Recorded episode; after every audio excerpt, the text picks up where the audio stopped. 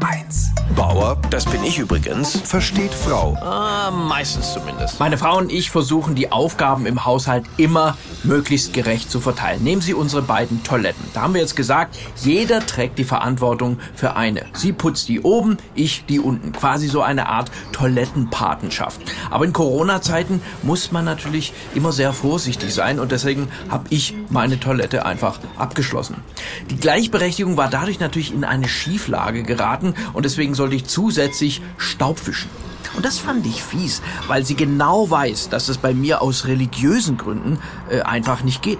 Aus Staub sind wir geboren, zu Staub werden wir wieder werden. Mit anderen Worten, wenn ich mal mit Wischen anfange, könnte es sein, dass ich meine Oma wegputze. Und da wurde mir halt auch klar, also hundertprozentige Gerechtigkeit lässt sich in einer Ehe letztlich nur schwer umsetzen. Weil jeder hat eben so seine wunden Punkte. Meine Frau verliert die Nerven bei Unordnung, Überforderung und wenn man sie kritisiert. Ich dagegen drehe am Rad, wenn ich mein Zeug nicht überall hinlegen darf und das dann auch nicht mal kritisch anmerken kann. Man, mein Wille, sie zu entlasten, ist ja da. Nehmen Sie Kinderbetreuung. Wer hat denn neulich gesagt, der Kleine muss doch nicht jeden Tag in den Kindergarten, der kann doch auch mal zu Hause bleiben.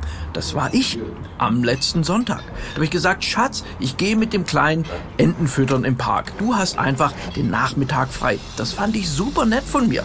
Und ich sag meinem Kleinen noch immer nur ein Brotstückchen in den See werfen. Und was macht der Trottel?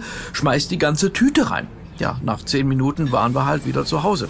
Und meine Frau sagt dann, ja, auf mich könne man sich einfach nicht verlassen. Ich mache nur Arbeit. Ich habe dann meine Frau gefragt, ob es ihr vielleicht weiterhelfen würde, wenn ich morgens das Aufstehen weglasse. Aber ihr schwebte was Besseres für mich vor. Eine Delfintherapie. Für mich?